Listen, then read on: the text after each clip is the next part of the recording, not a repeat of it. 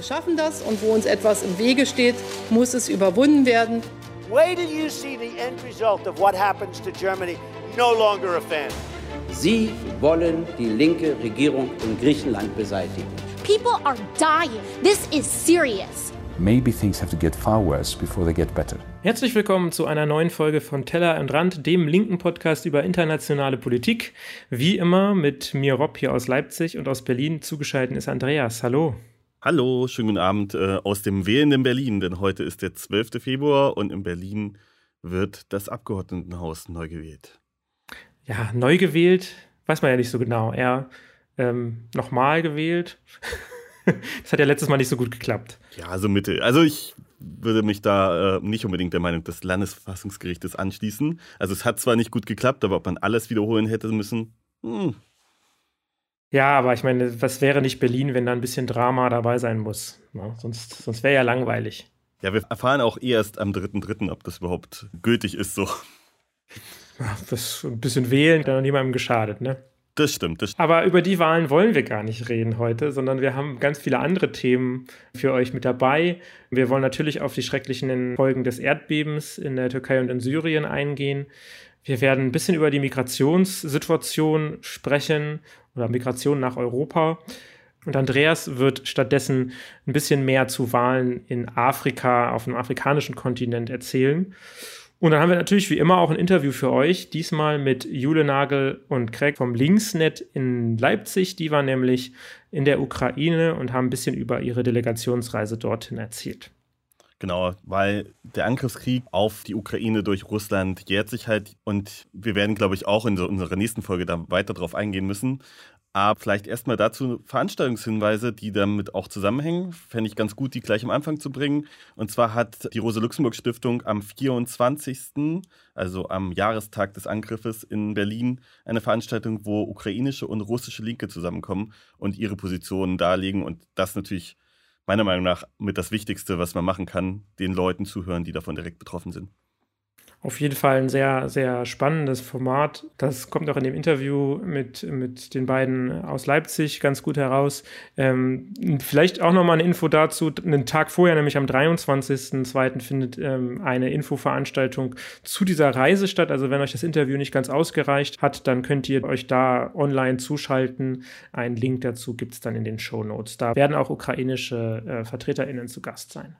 Ja, und gleichzeitig kann man ja sagen, die Ukraine hat geholfen. Und zwar ähm, haben auch sie trotz ihrer jetzigen Situation Material und äh, Menschen in die Erdbebenregion geschickt. Als Zeichen der Solidarität ähm, und da sie ja durchaus die Türkei auch als einen ihrer Verbündeten sehen. Ja, definitiv. Also da sind wir direkt bei diesem, bei dem Ereignis, das schwere Erdbeben in der Türkei und in Syrien die ja besonders in kurdischen Gebieten zugeschlagen hat. Mittlerweile sind wir, glaube ich, bei über 30.000 Toten, die bestätigt wurden von, von türkischer Seite.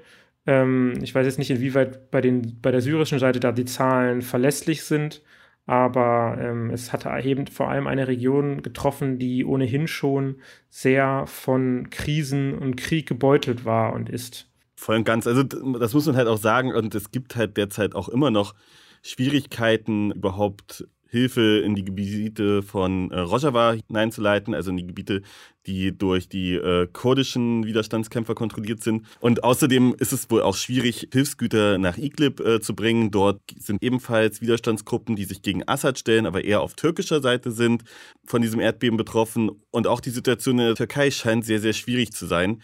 Zwar besser als in Syrien, aber dort sind sehr, sehr viele Häuser eingestürzt und das hätte eigentlich nicht sein dürfen, weil man hatte seit 2007 eine Erdbebensteuer in der Türkei, um genau gegen sowas vorzugehen. Also um im Prinzip Erdbeben sicher zu bauen und aber auch, wenn so etwas wie diese schweren Erdbeben, die jetzt waren, stattfinden, Geld ähm, zur Verfügung zu haben, um zu helfen. Und leider sind diese Kassen trotzdem leer. Und Erdbeben sicher gebaut wurde offensichtlich auch nicht. Und das ist natürlich jetzt äh, ein schwerer Schlag gegen Erdogan und scheinbar die Korruption, die er dort zugelassen hat. Ja, und die Frage ist natürlich an der Stelle, wenn man das jetzt politisch drehen will, zumindest, wie Erdogan jetzt politisch dasteht für die Wahl, die ja in nicht allzu langer Zeit, einigen Wochen in der Türkei stattfinden wird. Vor allem auch vielleicht, wie die Menschen in der Region überhaupt an diesen Wahlen dann teilnehmen können. Ähm, das ist natürlich auch eine, eine spannende Frage und wie die Regierung dafür sorgen will, dass das auch für die Menschen dort möglich sein wird, weil da sehe ich ein bisschen die Gefahr, dass er sich vielleicht sogar, ähm, ich sag mal, einer einer, einer, einer Region entledigen will, die ja vielleicht nicht so positiv ihm gegenübersteht. Ja, das ist natürlich eine Gefahr und andererseits, ich hatte jetzt schon ähm, mit kurdischen Leuten gesprochen, äh, die meinten schon, es, es wird keine Wahl geben.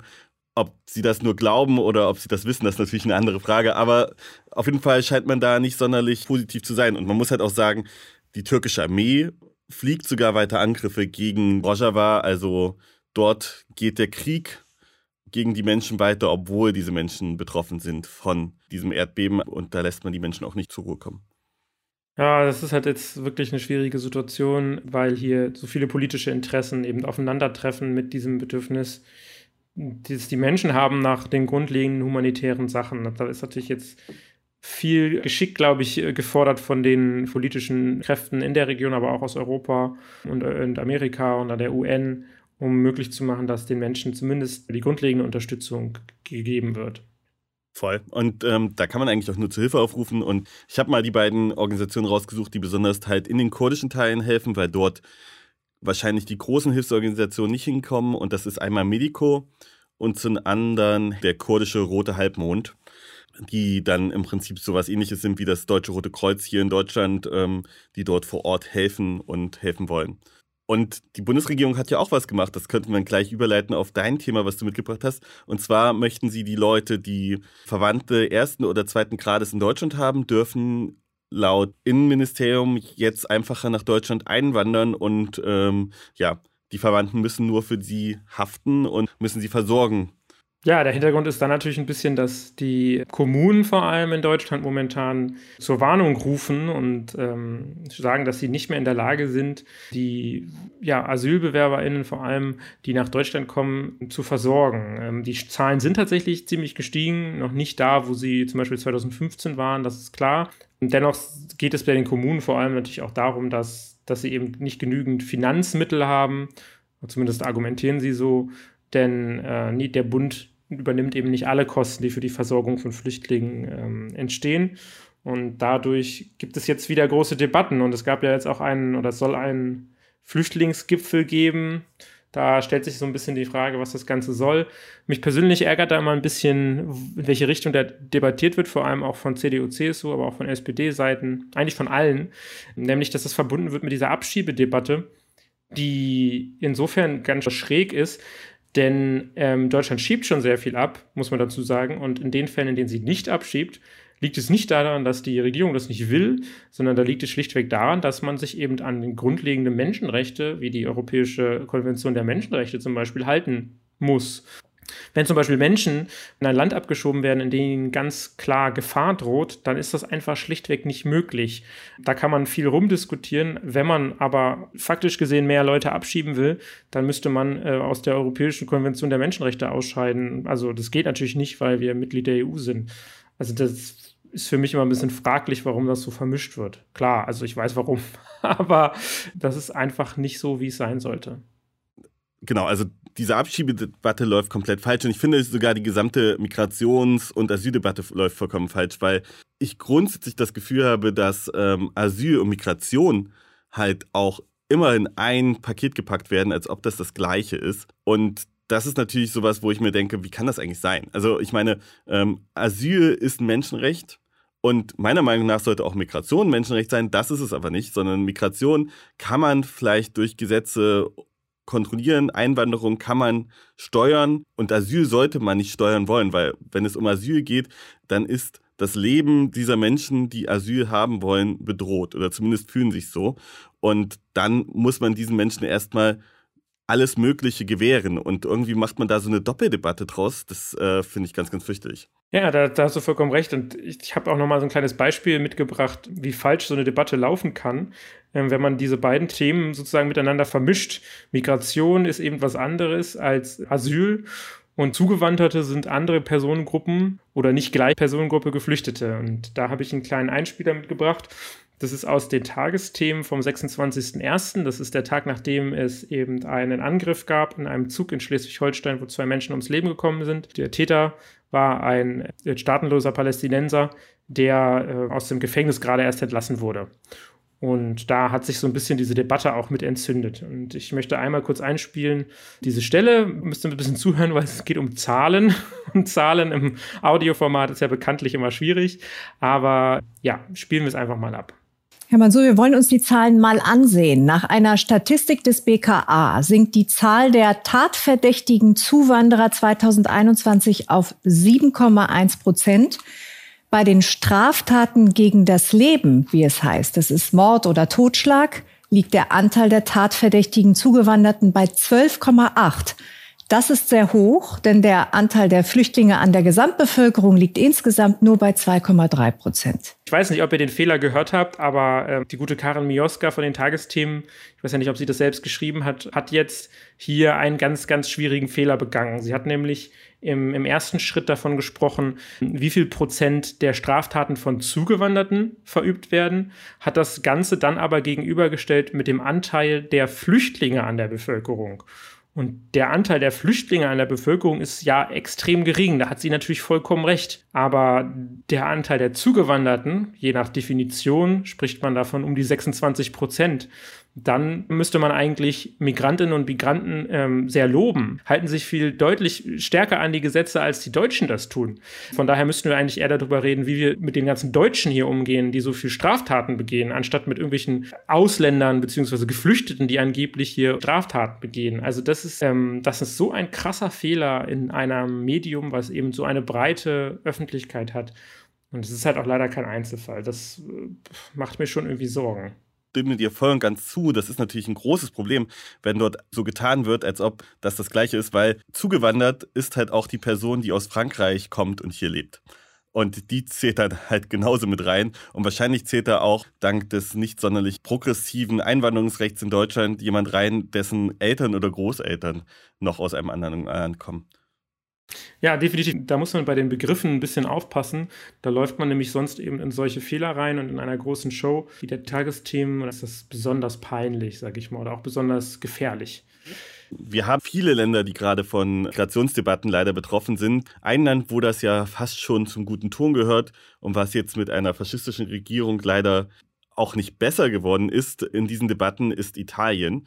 Und dort äh, geht es mal wieder um die SeenotretterInnen, die vor Ort helfen und unterstützen auf dem Mittelmeer, den Job machen, den eigentlich die Europäische Union und die Teilstaaten tun sollten und eigentlich tatsächlich jedes Schiff und Boot, was auf dem Mittelmeer ist, nach Seerecht. Italien legt diesen äh, Booten jetzt neuerdings wieder Steine in den Weg, beziehungsweise schickt es sie in andere Häfen, weil sie haben sich jetzt, ähm, früher haben sie sie einfach gar nicht in Häfen reingelassen. Das wurde jetzt äh, verändert und jetzt weist man ihnen Häfen in Norditalien zu, um damit die Strecken für diese Schiffe länger zu machen. Es ist natürlich klar, dass wenn man in Hafen wie Palermo oder Catania, die auf Sizilien sind, dort anlegen kann und dann wieder hinausfährt, ist man wesentlich schneller bei den Menschen, die man, man retten will, als wenn man in Genua ist oder in ja, anderen norditalienischen Häfen. Das ist jetzt gerade so ein bisschen da die Taktik, um dort tatsächlich am Ende mehr Menschen im Mittelmeer umzubringen. Ja, darauf läuft ja dann im Endeffekt hinaus. Ne? Das ist das Traurige an der Sache. Genau, also das ist halt das Bittere, ne? das ist halt tatsächlich die Taktik dahinter. Ja. Ja, das ist auch ein Thema, was uns, glaube ich, jetzt die nächsten Monate weiter verfolgen wird, da bin ich mir ganz sicher, denn ähm, das wird weitergehen die Konflikte auf der ganzen Welt nehmen ja nicht ab, sondern nehmen ja eher zu. Dementsprechend ist auch davon auszugehen, dass Migrationsbewegungen auch auf Folge vom Klimawandel beispielsweise weiterhin äh, zunehmen werden. Und wenn wir keine legale Möglichkeiten schaffen, um Menschen nach Europa zu bringen, wird das Sterben weitergehen. Voll und ganz. Und die Europäische Union hatte einen großen Gipfel, wo es auch um äh, Zuwanderungspolitik geht. Und man muss halt auch sagen, die Europäische Union stand da vor zehn Jahren wesentlich progressiver da, als sie jetzt da steht. Jetzt äh, geht es tatsächlich darum, die Festung Europa noch schwieriger erreichbar zu machen und ja, die Zäune und die Mauern und ja, das, die See tiefer zu machen, damit äh, Menschen von außerhalb nicht hinein können. Ja, das ist natürlich keine gute Situation. Aber das ist vielleicht ein, Übergang, den wir jetzt machen können zu unserem nächsten Thema. Es vor allem eines der äh, Herkunftsländer der Menschen, oder was ist eines der Herkunftsländer? Herkunftsregionen ist ja ähm, Afrika, der Kontinent. Und Andreas, du hast da mal ein bisschen äh, raufgeguckt, denn da kommt ein bisschen was, was Wahlen angeht, richtig? Der afrikanische Kontinent, 54 Staaten, hat in diesem Jahr einen großen Wahlmarathon. Über zwölf Wahlen in verschiedensten Regionen und ähm, ich habe mir mal dabei die größte und wichtigste rausgesucht und wollte mal ein bisschen darauf eingehen, wie das denn so läuft. Man muss halt auch sagen, es ist halt die Wahl, die wahrscheinlich am einflussreichsten ist. Ähm, genau, und es geht um Nigeria. Nigeria liegt in Westafrika. Das ist, es ist das sechstbevölkerungsreichste Land auf der Erde und das bevölkerungsreichste auf dem afrikanischen Kontinent mit geschätzt 220 Millionen Personen. Und dort wird gewählt, und zwar am 25. Februar findet dort die Präsidentschaftswahl statt. Klassisches System, das heißt, in der ersten Wahlrunde treten 18 KandidatInnen an, davon eine Frau. Und es gibt drei Personen, die tatsächlich so als Frontrunner gesehen werden. Dadurch wird vermutet, dass keiner über 50 Prozent kommen wird. Wird dann ausgewählt, dass die Personen, die über 25 Prozent kommen, in eine zweite Runde gehen werden. Die wird wahrscheinlich dann Ende März stattfinden. Dann wissen wir, wer denn der Präsident dieses afrikanischen Landes ist. Ich wollte jetzt mal die drei Kandidatinnen vorstellen, die gerade insbesondere als ja, die Favoriten gezählt werden. Ähm, das ist zum einen Bola Tinubu, das ist der Vizepräsident des jetzigen Präsidenten. Derzeit regiert Mohamedou äh, Buhari. Ähm, der darf nicht mehr antreten, weil er in seiner zweiten Wahlperiode ist. Und genau, der ist Teil der All Progressive Party. Dann haben wir Atiku Abdukar, der ist von der People's Democratic Party, ähm, auch eher einer althergebrachten äh, Partei und Abukar ist tatsächlich auch schon lange in der Politik, genauso wie Tinubu. Die sind beide so seit 20 Jahren in diesem politischen Feld. Und dann haben wir Peter Obi von der Labour Party und das ist dann der Anti-Establishment-Kandidat, der eigentlich aus der Wirtschaft kommt, jetzt aber auch schon Governor war und so ein bisschen, ja, er sagt, er orientiert sich an Macron, er ist ein bisschen Teil der Bewegung und will tatsächlich auch das System verändern. Das klingt ja schon mal ganz interessant, ähm, vor allem, dass eben ein, ein, Präsident hier an der Stelle äh, auch, ich sag mal, akzeptiert, dass er nicht nochmal wiedergewählt werden kann. Das gab ja auch schon Fälle, in denen das anders war, ähm, auch in Europa. In Nigeria ist es tatsächlich der Fall, dass das jetzt schon länger so ist. Ist jetzt nicht keine äh, unglaublich gute Demokratie, aber an solche Regeln wird sich tatsächlich gehalten. Das heißt, das hat seit den 90ern auch niemand mehr in Frage gestellt und seit 2010 redet man sogar davon, dass es eine stabile Demokratie ist. Was allerdings nicht heißt, dass sie wirklich ja, demokratischen ähm, Grundsätzen wie in Europa folgt. Also es gibt den Demokratieindex, ich weiß nicht, ob der dir was sagt, der redet eher von einem Hybridregime und setzt da Nigeria auf Platz 105 der 180 Länder, die dort bewertet werden. Ähm, schlechtestes Land ist da übrigens zurzeit Afghanistan. Aber trotzdem muss man sagen, es finden regelmäßig Wahlen statt und diese Wahlen waren insbesondere in den letzten Jahren tatsächlich auch weitestgehend fair. Damit ist das ja schon mal wirklich was Positives und die Leute, die nicht mehr antreten dürfen, treten tatsächlich auch nicht mehr an. Aber es gibt viele andere Probleme und gleichzeitig ist es aber auch ein Land, was große Außenwirkung hat. Und man hat es bisher zumindest geschafft, einen demokratischen Prozess, eine ja, Nachfolge der Herrschaft hinzubekommen, die nicht von Gewalt geprägt ist. Ja, äh, was macht Nigeria äh, als afrikanischen Staat denn so, so besonders? Also man hört ja immer viel davon, aber warum ist es so ein bisschen das Aushängeschild des Kontinents? Nigeria ist das wirtschaftsstärkste Land und es ist sehr, sehr jung. Also der Median der Bevölkerung lag 2020 bei 18,1 Jahren. Das heißt, ein riesiger Anteil der Bevölkerung ist super, super jung. Außerdem sind dort 250 Ethnien zu Hause. Das heißt, ähm, eigentlich kann man sagen, das Land ist ganz, ganz viel gesplittet. Und ich habe mir auch Umfragen dazu angeschaut, dass tatsächlich bei Weitem die Bevölkerung sagt, ich ähm, rechne mich eigentlich viel mehr meiner Ethnie oder meiner Volksgruppe zu, als, als tatsächlich dem Staat Nigeria. Also das war tatsächlich so, 15 Prozent haben gesagt, dass sie hauptsächlich Nigerianer sind oder ganz und gar Nigerianer sind und alle anderen haben eher gesagt, ich bin zum einen erstmal Hausa, Fulbe, Yoruba oder Igbo oder einer der anderen großen Ethnien, die dort sind. Und dann kommt Nigeria oder es ist gleich auf, aber auf keinen Fall so, dass man jetzt sagt, man ist eigentlich Nigerianer oder Nigerianerin.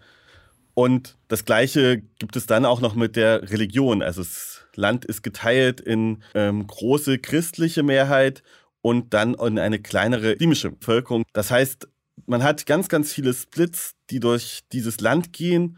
Und wenn es ein solches Land schafft, was, wie gesagt, auch viele Probleme hat, auf die wir gleich noch eingehen können, eine Wahl hinzubekommen und danach nicht in kritische Zustände zu kommen, das ist natürlich maßgeblich für viele andere.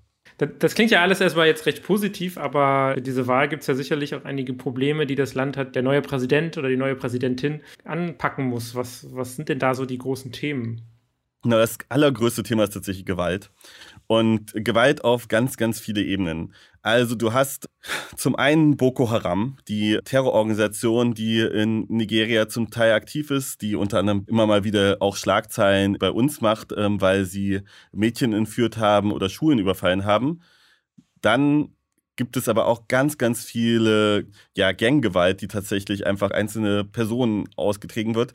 Und 60 Prozent der Bevölkerung sagen tatsächlich, das ist ihr größtes Problem da hineingehend ist auch Polizeigewalt. Ähm, ich hatte, glaube ich, schon mal vor mehreren Folgen von der End-SARS-Kampagne gesprochen. SARS war die ehemalige Elitetruppe der nigerianischen Polizei und die waren verantwortlich für mehrere Morde an jungen Menschen. Da gab es dann eine Social-Media-Kampagne und die hat auch vor Ort große Wellen geschlagen. Da ist zum Beispiel der Kandidat Peter Obda tatsächlich auch Teil dieser Anti-Polizeigewaltskampagne und baut sich daraus sein Feld auf. Andere Probleme sind natürlich eine Wirtschaft, die am Boden liegt nach der Covid-Pandemie, die zum einen schon mal äh, Nigeria hart getroffen hat, aber auch insbesondere der ähm, Angriffskrieg Russlands hat äh, Nigeria jetzt große Probleme bereitet, da Nigeria selber sehr, sehr viel Weizen importiert hat und nun die Getreidepreise, aber auch die äh, Treibstoffpreise in die Höhe geschossen sind und damit die Wirtschaft tatsächlich in Gefahr geraten ist. So hat die Weltbank Nigeria gerade auch herabgestuft in seiner ja, Kreditfähigkeit, was natürlich dann das Land weiter in Schwierigkeiten hält. Ja, das sind auf jeden Fall viele Herausforderungen, die die Nachfolgerin oder der Nachfolger von Buhari da vor sich hat. Da sind wir auf jeden Fall gespannt, wie das ausgeht. Wir werden uns das dann wahrscheinlich dann im März dann nochmal anschauen oder beziehungsweise ich würde es vielleicht auch schon nach der Wahl jetzt ähm, hervorholen, weil mich schon interessieren wird, ob dieser Anti-Government-Kandidat es schaffen wird. Das ist so einer, der kommt halt hier aus der, man würde in Deutschland wahrscheinlich sagen, aus dieser städtischen, linken, jungen Gruppierung, wo halt Social Media und sowas eine große Rolle spielt. Und ob der es schafft, ja, zumindest in die zweite Runde zu kommen, das wäre ja schon mal interessant. Ja, danke Andreas, dass du da mal ein bisschen reingeschaut hast. Ich denke, dann leiten wir jetzt über zu unserem Interview. Wie gesagt, ich hatte das schon angesprochen. Ich spreche dort mit Jule Nagel, sie ist Landtagsabgeordnete im Sächsischen Landtag und Krex, äh, der arbeitet im Linksnet mit. Das Linksnet ist ein ja, solidarisch arbeitendes Büro in, ähm, in Leipzig, arbeiten eben auch für den Stadtteil hier in Konnewitz um, ja, und auch für die ganze Stadt äh, ein bisschen mit, aber kümmern sich entsprechend auch mit anderen Themen und so entstand eben der Wunsch von, vom Linksnet eben in die Ukraine zu reisen und auf eigene Faust haben sie dann eine Delegationsreise organisiert und sind auch schon wieder zurück und deswegen war es sehr nett von, von Jule und Krex, dass sie eben hier an der Stelle mit mir gesprochen haben. Ja, ich freue mich darauf, das Interview zu hören. Los geht's. Ja, es freut mich, dass ihr mit uns sprechen wollt, auch über eure Reise in die, in die Ukraine. Vielleicht stellt ihr euch einmal kurz vor. Genau, ähm, Jule Nabel. Ich bin Mitglied des Sächsischen Landtages und Stadträtin für die Linke, betreibe in Leipzig ein offenes Wahlkreisbüro und ich glaube, seit dem 24.02. bewegte uns die Situation in der Ukraine ganz, ganz stark, äh, auch so Positionierungen von Linken und es war einfach irgendwie dran, dass wir hinfahren und uns selbst ein Bild machen. Und ich bin Grex, arbeite im Linksnet mit, bin Teil des Linksnets, mache vor allem so IT-Zeug und habe so bis 2013, 14 zusammen mit einer, damals hieß die AG Russland bei der Stiftung, äh, auch ganz viele Projekte mit in Russland gemacht, bis es dann offensichtlich irgendwann nicht mehr ging und äh, ja, so kommt das Interesse für die Ukraine natürlich zustande. Ja, ne, Russland spielt natürlich eine ganz große Rolle bei dem Thema, das wissen wir alle. Aber vielleicht nochmal zur Reise direkt. Wie kam das zustande und was war das Ziel davon? Ähm, einfach hinfahren, um zu gucken oder ähm, gab es da konkrete Ideen, was in den Fokus, in den Fokus kommen soll? Also äh, ich zur Person habe über äh, dieses Jahr, die der große Krieg in der Ukraine äh, jetzt schon läuft, viel gelesen, auch Perspektiven, so die in, in, in Teilen der deutschen Linken diskutiert werden. Analyse und Kritik hat sich sehr stark äh, auch den Perspektiven ukrainischer Linker äh, gewidmet.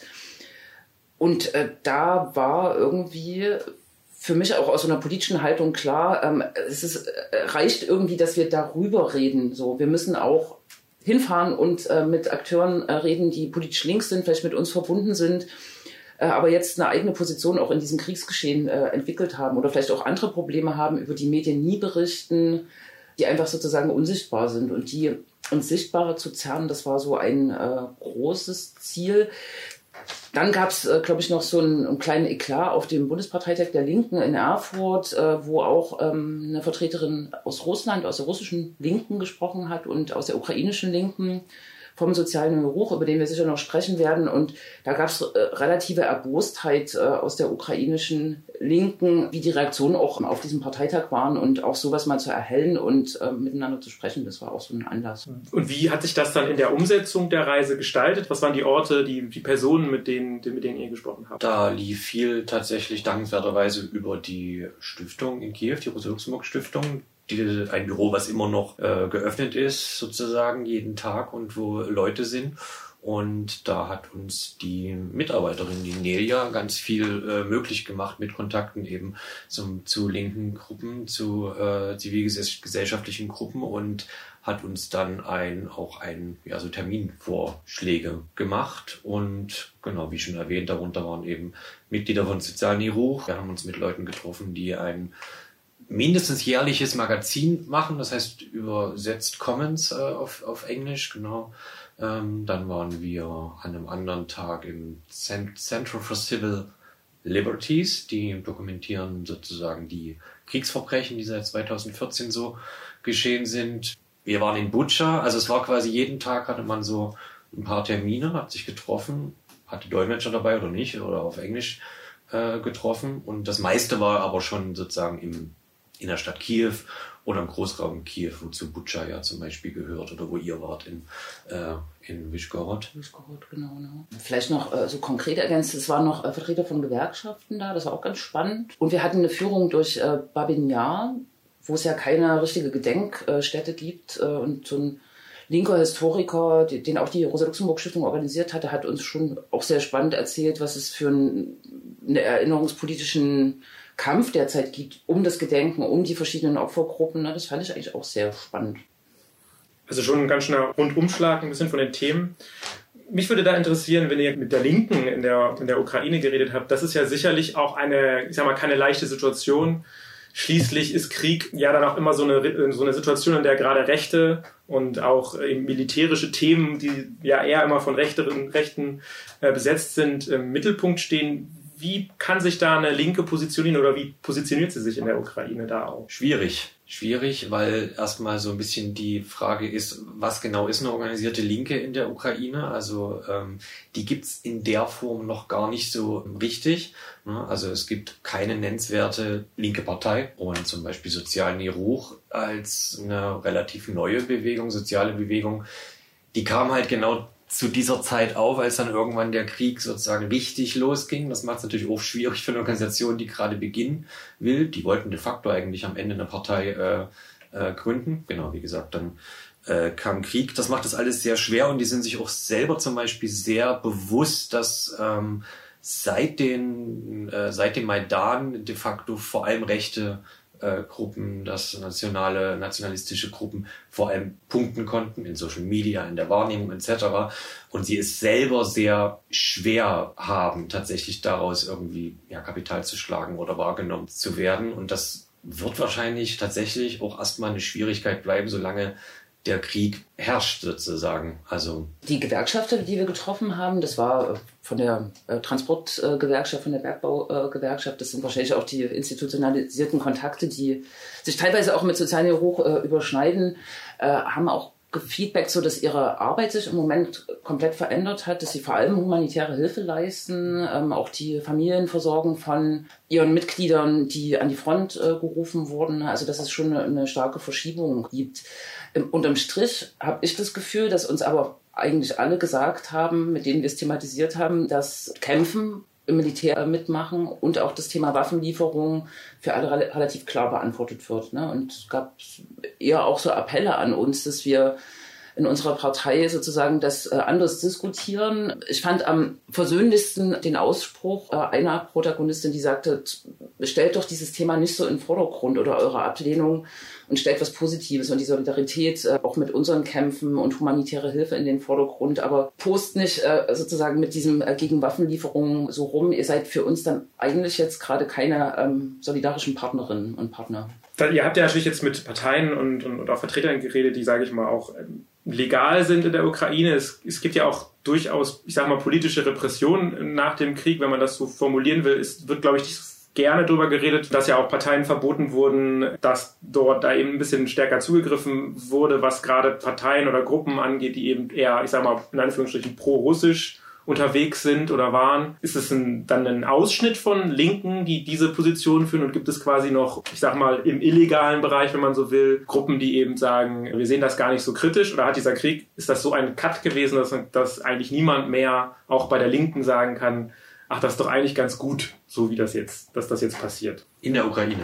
In der Ukraine, ja, ja.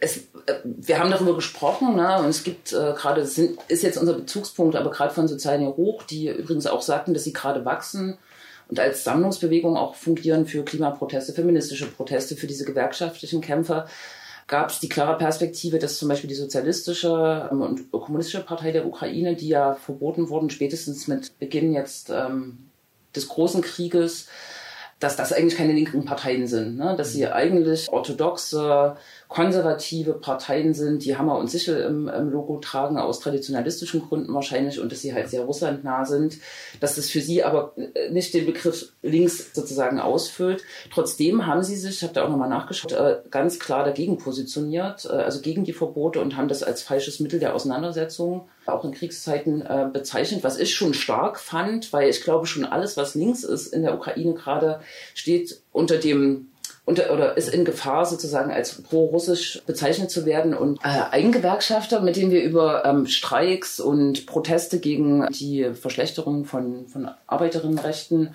auch befragt haben, sagt, es ist schon möglich, prinzipiell zum Beispiel eine Versammlung zu organisieren äh, gegen die äh, Erhöhung der, der Arbeitszeit. Aber man könnte, wenn man das wirklich tut, in, in aller Gänze sozusagen schon äh, auch als äh, russlandnah verunglimpft werden ne, oder denunziert werden, weil man sozusagen auch ähm, die Fokussierung auf den Krieg und auf das Kämpfen damit auch sozusagen stört. Ja, gerade bei den Gewerkschaftern ist natürlich interessant. Da gibt es ja Themen, die, du hast es gerade angesprochen oder angeschnitten, mit den Arbeitszeiten zum Beispiel. Eine Gewerkschaft hat ja eigentlich andere Themen. Verschwindet da jetzt viel und auch viele der Probleme, die die Ukraine ja auch schon vor dem Krieg hatte und jetzt auch eigentlich immer noch hat, ähm, dass die einfach so verschwinden aus dem, aus dem Blickfeld?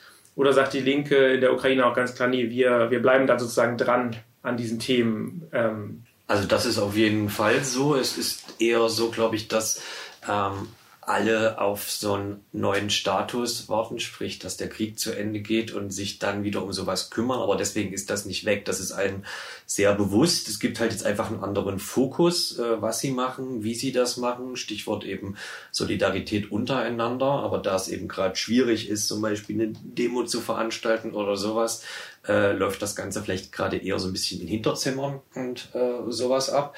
Genau, aber das ist ganz klar ein, ein, ein ziemliches primäres Thema. Das haben wir öfter gehört, so die äh, ganzen gewerkschaftlichen und die Arbeitskämpfe. Ähm, und es ist halt einfach gerade sozusagen die Kriegszeit und die Leute warten halt äh, darauf, dass man wieder über sowas reden kann. Aber das geht halt auch nicht, solange dieses Kriegsrecht sozusagen äh, aktiv ist. Hm äh, gerade äh, Commons hat, äh, glaube ich, kürzlich dieses Magazin äh, auch einen guten analytischen Text äh, veröffentlicht, der auch auf der Seite der Rosa-Luxemburg-Stiftung übersetzt ist, der sich um den Abbau von sozialen Sicherungssystemen äh, in Kriegszeiten äh, damit befasst. Das ist auch ein Thema dann für die soziale Bewegung, die sind ja auch miteinander vernetzt. Äh, das Thema Schuldenschnitt für die Ukraine war äh, auch ein wichtiges Thema in den Gesprächen. Ne? Also die großen Kredite, die die Ukraine zur, überhaupt zum, zum Überleben, ähm, zum ähm, Durchhalten nehmen muss von IWF, Weltbank und EU-Kommission, ähm, ziehen ja aber sozusagen so Zins oder, oder wie heißt es, äh, Zinszahlen sozusagen, äh, Zahlungen nach sich. Äh, da gibt es gerade ein Moratorium, das ist international ausgehandelt, aber Soziale Ruch gerade macht eine große Kampagne auch ähm, international für einen kompletten Schuldenschnitt für die Ukraine, auch mit Verweis äh, darauf, dass die Schulden natürlich auch immer mit Einschränkungen für die Sozialsysteme verbunden sind, weil das sozusagen so ein neoliberales Diktat dieser Kreditgeber ist. Ne? Und das waren schon wichtige Themen. Ich hatte auch den Eindruck, dass so, wie das üblich ist, ne? im Windschatten des Krieges werden natürlich bestimmte soziale Rechte, Arbeitsrechte äh, beschnitten und es gibt wenig Widerstand dagegen. Ne? Aber die linken Akteure versuchen das schon zu thematisieren und dagegen irgendwie vorzugehen. Ne? Dazu passt auch der Satz, den wir öfter mal gehört haben, sowas wie, dass gesellschaftlich oder sozialpolitisch in der Ukraine eigentlich gerade alles offen ist in Verhandlungen sozusagen. Also ähm, so wie der Status quo des Krieges sich äh, ändert, ist da eigentlich eine ganze Menge möglich und nichts ist in Stein gemeißelt. So, also natürlich auch die Frage, wer dann der nächste Präsident zum Beispiel wird, weil die Wahrnehmung ist schon, Zelensky ist halt gerade ein Kriegspräsident so, ne? und es gibt da natürlich jetzt wenig innenpolitisch, was auf einer sozialen äh, Frage oder so basiert wird. Also die Leute wirken eher teilweise neugierig, wie es weitergeht, weil irgendwie alles ist offen, scheinbar. Ja, ein Teil davon, was auch offen sein kann, ist natürlich ein NATO-Beitritt oder ein EU-Beitritt oder beides. Ähm, ich meine, hier in Deutschland ist die Linke ja äh, traditionell ähm, gegen die NATO und auch gegen die Mitgliedschaft Deutschlands äh, in der NATO. Wie sieht es in der Ukraine aus? Ist die Linke da ähnlich, hat die eine ähnliche Position? Oder ist man da offener aus der besonderen Situation heraus und sagt, okay, EU-Mitgliedschaft wäre gut, NATO-Mitgliedschaft wäre gut? Nee, es war eher ein bisschen äh, differenzierter im Sinne von auch ähm, vielleicht sarkastischer, aber ohne das zu werten, dass zum Beispiel gesagt wurde, ja, NATO, pff, wozu? Also bis jetzt haben wir wahrscheinlich mehr erreicht als die NATO äh, selbst, was sozusagen den Widerstand gegen den russischen Angriffskrieg ähm, angeht. Und wenn jetzt wir irgendwie eine Art von Garantie bekommen, dass zum Beispiel die internationale Gemeinschaft es eben nicht zusehen wird, dass Russland die Ukraine zum Beispiel komplett einnimmt, dann ist uns egal aus unserer Sicht, ob wir in der NATO sind oder nicht. Bei der EU war es äh, so ein bisschen ähnlich. Ne? Hm. Also gerade äh, soziale Hoch äh, scheint auch ähm, ähm, so generationell eine sehr junge Organisation zu sein. Und wir haben ähm, mit mehreren Akteuren gesprochen und zwei relativ junge Menschen aus meiner Sicht äh, sagten, sie sind eher die ältere Generation und sie sind äh, schon sehr kritisch mit der EU, so als neoliberales Gebilde ähm, was sozusagen so wirtschaftliche Interessen oder äh, in den Vordergrund stellt. Aber gerade die Jüngeren, meinten sie, ähm, sind stärker sozusagen auf die menschenrechtlichen, demokratiepolitischen Garantien, die, die mit der EU verknüpft sind, irgendwie orientiert. Und sie diskutieren das gerade. Und mich hat die Debatte so ein bisschen an, an die äh, Debatte hier in Deutschland unter einer Linken erinnert. Und scheinbar wird die dort ähnlich geführt. Die Prognose war aber eher, dass ähm, sich zum Beispiel soziale Ruf äh, für einen EU-Beitritt stark machen wird. Und in einem Gespräch hatte ich so, sogar das Gefühl, äh, dass sehr viel Hoffnung darauf gelegt wird ähm, und wir auch gefragt wurden, wie wir das einschätzen, wie schnell das geht. Ne? Auch aus Angst, dass die Ukraine wirtschaftlich sonst irgendwie zusammenbricht. Ja, bei der NATO fällt mir auch immer nur ein, dass natürlich äh, man sagt immer, es gibt den, äh, die Klausel, dass eben, wenn ein Land, ein Mitgliedsland angegriffen wird, die anderen helfen müssen. Das, ähm, ich glaube, weiß die Ukraine ganz genau, dass das auch so da überhaupt nicht drinsteht, sondern wenn die Türkei zum Beispiel sagt, sie möchte das nicht machen oder sonst ein Staat, dann macht die das nicht ich glaube, da ist dann so ein bisschen immer, vielleicht in, in der populären Öffentlichkeit, wird das irgendwie ein bisschen falsch verstanden und äh, dementsprechend kann ich das natürlich auch verstehen, dass Leute sagen in der Ukraine, okay, die NATO ist für uns jetzt kein, ähm, keine Garantie, dass uns nichts passiert. Ihr wart ja bei eurer Reise auch in, in Butscha und das ist ja, ich sag mal, schon ein, wahrscheinlich auch ein sehr emotionaler Besuch gewesen, oder? Also es war unheimlich äh, emotional hat uns, glaube ich, alle ganz schön äh, niedergeschmettert. Ähm, wir sind dort in die Kirche des, des Ortes, 30.000 Einwohner hatte der Ort, ähm, vor dem 24.02. muss man eigentlich sagen, geführt worden. Und äh, hinter dieser Kirche ähm, ist ein Massengrab ausgegraben worden. 116 Menschen sind dort begraben worden und das kam wohl auch dadurch zustande, also die äh, russische Armee hatte ja das Gebiet okkupiert, ähm, viele Zivilisten umgebracht, also uns wurde die Zahl 419 ähm, in fast äh, vier Wochen, glaube ich, ne, 27 Tage Okkupation äh, genannt und die Menschen lagen wohl auf der Straße äh, und es war dann ein Kompromiss mit der äh, äh, russischen Armee sozusagen, dass sie zumindest irgendwie unter die Erde gebracht werden, aber nicht auf dem Friedhof. erstmal durften sie nicht begraben werden. Und in der Kirche ist eine Ausstellung, die das auch relativ unverblümt zeigt, äh, wie die Menschen sozusagen tot auf der Straße lagen. Und das, also mich hat das definitiv, uns alle hat das nicht kalt gelassen. Ne? Ich habe auch gedacht, das müssten sich manche äh, einfach mal anschauen, die ähm, so erhaben über diesen Krieg äh, und über Russland sprechen. Die müssten das sehen, was und was dort passiert ist. So. Ja, das für mich fußte das so in einer gefühlt naiven Frage meinerseits, als ich äh, wissen wollte, sozusagen, was was, was zur Hölle waren die Kriterien sozusagen für die Morde? Also, weil ganz offensichtlich auf den Fotos ist, dass da jetzt nicht irgendwie ukrainische Soldaten sozusagen rumliegen, sondern halt, weiß nicht, Einwohner, Einwohnerinnen von Bucha und die Antwort halt im Prinzip war, es gab keine Kriterien, es war random. Ne? Leute gehen einkaufen äh, in den Supermarkt und werden erschossen und dann bleiben die dort liegen so. Und das ist okay. Ja, und krass war auf jeden Fall auch, dass uns dann noch Leute weiterhin gesagt haben, das Butcher ist halt so jetzt ne, international so ein Symbol, so ein Zeichen, aber dass vor allem im Großraum von Kiew, in dem Oblast von Kiew, es halt so gesehen noch viele weitere Butchers gibt, die man überhaupt nicht namentlich kennt oder ne, wo es jetzt keine expliziten solche Fotos äh, gibt, die äh, rumgegangen sind. Da kann man, könnte man wahrscheinlich leider noch mal eine extra Tour machen. Mhm. Wir haben auch die stellvertretende Bürgermeisterin von Butcher getroffen und sie auch gefragt, wie so eine Stadt mit so einem Trauma umgeht. Wir haben jetzt 20 Psychologinnen und Psychologen ähm, quasi als extra Team dort eingesetzt, aber sie meinte auch, dass äh, aus ihrer Sicht wird das ewig dauern und vielleicht auch nie abgeschlossen äh, sein, diese Aufarbeitung, gerade wenn es um Vergewaltigung geht. Also reden die Menschen überhaupt drüber und lassen die den Schmerz überhaupt zu. Ne? Das war schon ziemlich krass.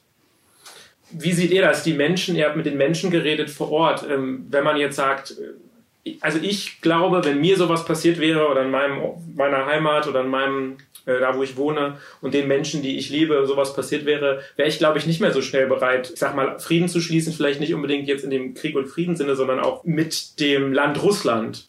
Was denkt ihr, was habt, war euer Eindruck? Ist es möglich, irgendwann auch für Ukrainer sozusagen wieder auch positiv über Russen oder Russland oder alles, was irgendwie russisch ist, nachzudenken, das wahrzunehmen? Das ist vielleicht eine ganz komplexe emotionale Frage, aber vielleicht hattet ihr einen Eindruck bekommen. Naja, so ein ein grafisches Beispiel wieder wäre so eine, so eine Art Kunstinstallation, so eine Brücke in Kiew nahe dieser großen gläsernen Brücke, die so ein Touristen-Hotspot ist.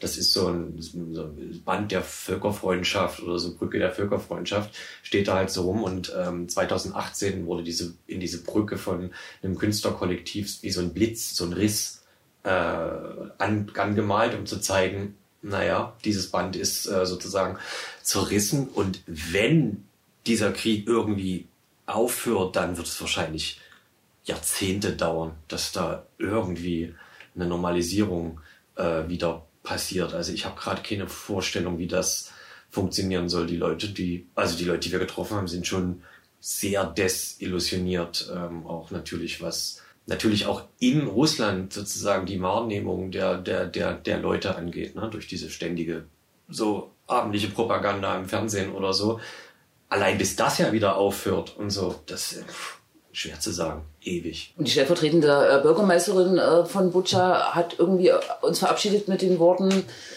Tschetschenien, Georgien, Syrien, ähm, jetzt die Ukraine. Ähm, Putin muss einfach gestoppt werden. Ne? Und das mündete vielleicht so ein bisschen auch in dem Gespräch beim Center for Civil Liberties, ähm, die ja die Kriegsverbrechen dokumentieren, um die auch sozusagen anzuklagen vor einem Sondertribunal äh, wahrscheinlich, das wird ja auch äh, hart diskutiert, aber mein Eindruck war auch, da ist schon jetzt eine Unversöhnlichkeit äh, auch drin, die natürlich Gefahren hat. Ähm, aber das kann man, glaube ich, auch in dieser emotionalen Situation schwer gerade klären. Ne? Was natürlich eine Leerstelle auch unseres Besuches war, ähm, äh, ist die Ostukraine, ne? wo vielleicht auch die Stimmungslagen nuanciert anders sind, aber sich wahrscheinlich auch geändert haben seit 2014. Ne? Also ich glaube schon, dass da auch Leute sich umorientiert haben ne? und pro-russische Gefühle oder äh, eine Neutralität dann vielleicht auch inzwischen aufgegeben haben, weil sie auch vertrieben wurden zum Beispiel. Ne? Ja. Vielleicht so zum Abschluss nochmal eine Frage. Was nehmt ihr denn mit aus von der Reise oder aus der Ukraine hierher? Auch vielleicht zum einen für die politische Arbeit hier, ähm, vielleicht auch für die innerparteiliche Arbeit, was natürlich gerade bei der Linken einfach, ja, vielleicht gerade das große, eins der großen Probleme der Linken ist, auch in der Außenwahrnehmung, die wird wahrscheinlich wenn sie diese Position, die sie jetzt hat, jetzt wahrgenommen wird zumindest, wenn die so bleibt, nicht, nicht groß weiterkommen. Was sagt ihr? Habt ihr jetzt gemeint, okay, ich muss hier was, was ändern hier oder ich muss mein Verhalten anpassen? Gab es da irgendwas, wo ihr gesagt habt, okay, oder eine Motivation, die ihr mitgenommen habt? Es war mehreres, ja. Also es war zum Beispiel unglaublich empowernd, auch wenn das absurd klingt in dem Zusammenhang, dass man in einem Kriegsgebiet war, zu sehen, zu hören, zu lesen, also was Leute dort aktiv machen, sozusagen, wie deren, wie deren Alltag aussieht im Rahmen von aller zwei Stunden Raketenalarm und sowas, ähm, sinngemäß. Und ähm, auch, dass, dass es total interessant ist, was die Leute vor allem auch alles wissen, wie sie zum Beispiel internationale Debatten verfolgen, wo sie teilweise Detailwissen haben, was wirklich äh, krass ist. Also dass man kurz da und denkt so, oh, mm, ja, das äh, okay, stimmt, krass. Und dass zum Beispiel ich für mich denke, irgendwie, je nachdem, wie die Situation vor Ort ist, würde ich halt tatsächlich auch gerne wieder hinfahren und irgendwie weiter damit machen, um diese, zum Beispiel diese Stimmen nach Deutschland äh, zu bringen oder so, ne? weil man das Gefühl hat, dass es kommt scheinbar nicht oft vor, dass Leute mit, mit ihnen reden äh, oder dass sie was gefragt werden. Genau. Und das ist, glaube ich, auch elementar für die Linkspartei, weil ich habe das Gefühl, da wird wenig mit Ukrainerinnen äh, und Ukrainern geredet. Genau, und vielleicht auch äh, relativ kurz nach unserer Rückkunft äh, hatte ich eine Diskussion hier auch mit äh, Linken über die Ukraine und da ist mir wirklich nochmal aufgefallen, wie kaputt, sage ich mal, das Bild oder die Perspektive auf dieses Land ist. Es gibt ja wirklich Leute, die denken, da herrscht Faschismus. Ne? Und ähm, ein Gesprächspartner, der auch äh, Monitoring der extremen Rechten in der Ukraine macht, hat uns äh, so ein bisschen suffisant gefragt, naja, welche Prozentanteile haben denn bei euch Faschisten in den Parlamenten? Und guckt mal unser Parlament an.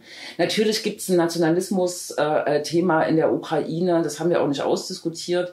Aber ich glaube, ein wichtiges Resümee ist, das Bild der Ukraine auch in der Linken zu korrigieren und wirklich auch die Forderung, Leute, redet mit äh, Menschen, die in einer konkreten Situation, in einer Kriegssituation äh, sind, redet mit denen und hört auf, über sie zu reden und bloß sozusagen mit einer geopolitischen Brille auf diesen Konflikt zu schauen. Und das heißt eben, dass die Leute sind Subjekte, aber nicht nur Subjekte, die ihren eigenen, ihre eigene Betroffenheit reflektieren, die haben auch einen politischen Blick auf die Sache. Ne? Und wenn man, also wir sind ja jetzt auch nicht die Botschafterin dieser Menschen und haben auch eine andere Position in Nuancen, als uns erzählt wurde, dann kann man zumindest solidarisch, kritisch miteinander diskutieren. Und ich denke auch, die äh, Linke, die politische Linke, aber auch die Partei Die Linke sollte sich da auch um die Akteure bemühen. In einer Mittelfristperspektive ist das ein spannender Partner, zum Beispiel Soziale Ruch, wenn es um die Europäische Linkspartei oder bestimmte Debatten geht. Also ich denke, da sollte man den Blick offen halten und die Perspektive und einfach ins Gespräch kommen. Ich glaube, das war ein ganz gutes Schlusswort. Vielen Dank für das, äh, für das Interview. Und ähm, ja, wir schauen mal ganz gespannt weiter, wie, äh, wie es so weiterläuft. Ja, äh, das war das Interview. Alle Links dazu findet ihr wie immer in den Show Notes. Ähm, also auch der Hinweis zu der Veranstaltung nochmal und der Link, wie ihr euch dann da reinschalten könnt über, wie heißt das, Big Blue, Blue, Big Blue Button, glaube ich, heißt das oder so, dieses Programm. Ähm, genau, aber das ist ein, auf jeden Fall ganz einfach zu benutzen. Da ähm, freuen wir uns natürlich auch, wenn ihr da vorbeischaut. Genau, dann bleibt uns eigentlich nur noch der Dessert von der Folge, also unsere gute Nachricht. Andreas, was hast du uns mitgebracht? Ich habe uns tatsächlich mal was aus dem Bereich Umwelt mitgebracht, weil das ist ja nun wirklich etwas, wo es wenige gute Nachrichten gibt. Aber die äh, neue australische Regierung, die Labour-Regierung, schafft Tatsachen und hat den Ausbau einer Kohlemine in Australien verhindert. Ähm, diese Mine hätte wahrscheinlich das Great Barrier Reef, also dieses riesige Riff, bedroht und deswegen hat sie diesen Ausbau dieser Kohlemine verboten. Ich meine, da muss man sich eh mal fragen, warum äh, Australien, ein Land, was äh, Sonne und Wind satt hat, mit Kohleminen rummacht. Das ist ja fürchterlich dreckig. Ja, das ist sowieso nochmal interessant. Also vielleicht ergibt sich ja bei uns auch mal äh, eine Gesprächspartnerin aus Australien zu finden, denn das Land verändert sich natürlich. Momentan ist es immer noch einer der größten Exporteure von Kohle und viel, also die Großteil der Energie wird über Kohle hergestellt oder erzeugt. Dennoch bewegt sich da was in manchen Regionen und viele Regionen setzen eben sehr viel auf Solar- und Windenergie. Ja, ist bestimmt auch ein interessantes Thema.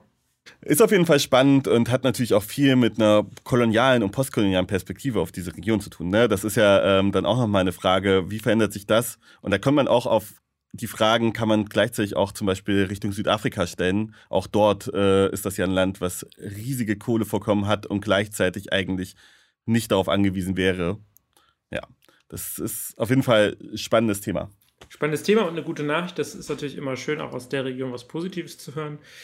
Ja, das war es dann auch schon wieder für diesen Monat. Ähm, vielen Dank, dass ihr da zugehört habt. Den letzten Monat oder mussten wir ja leider krankheitsbedingt aussetzen, aber ähm, wir sind jetzt wieder da und ähm, wir freuen uns dann auch, wenn ihr uns beim nächsten Mal wieder zuhört.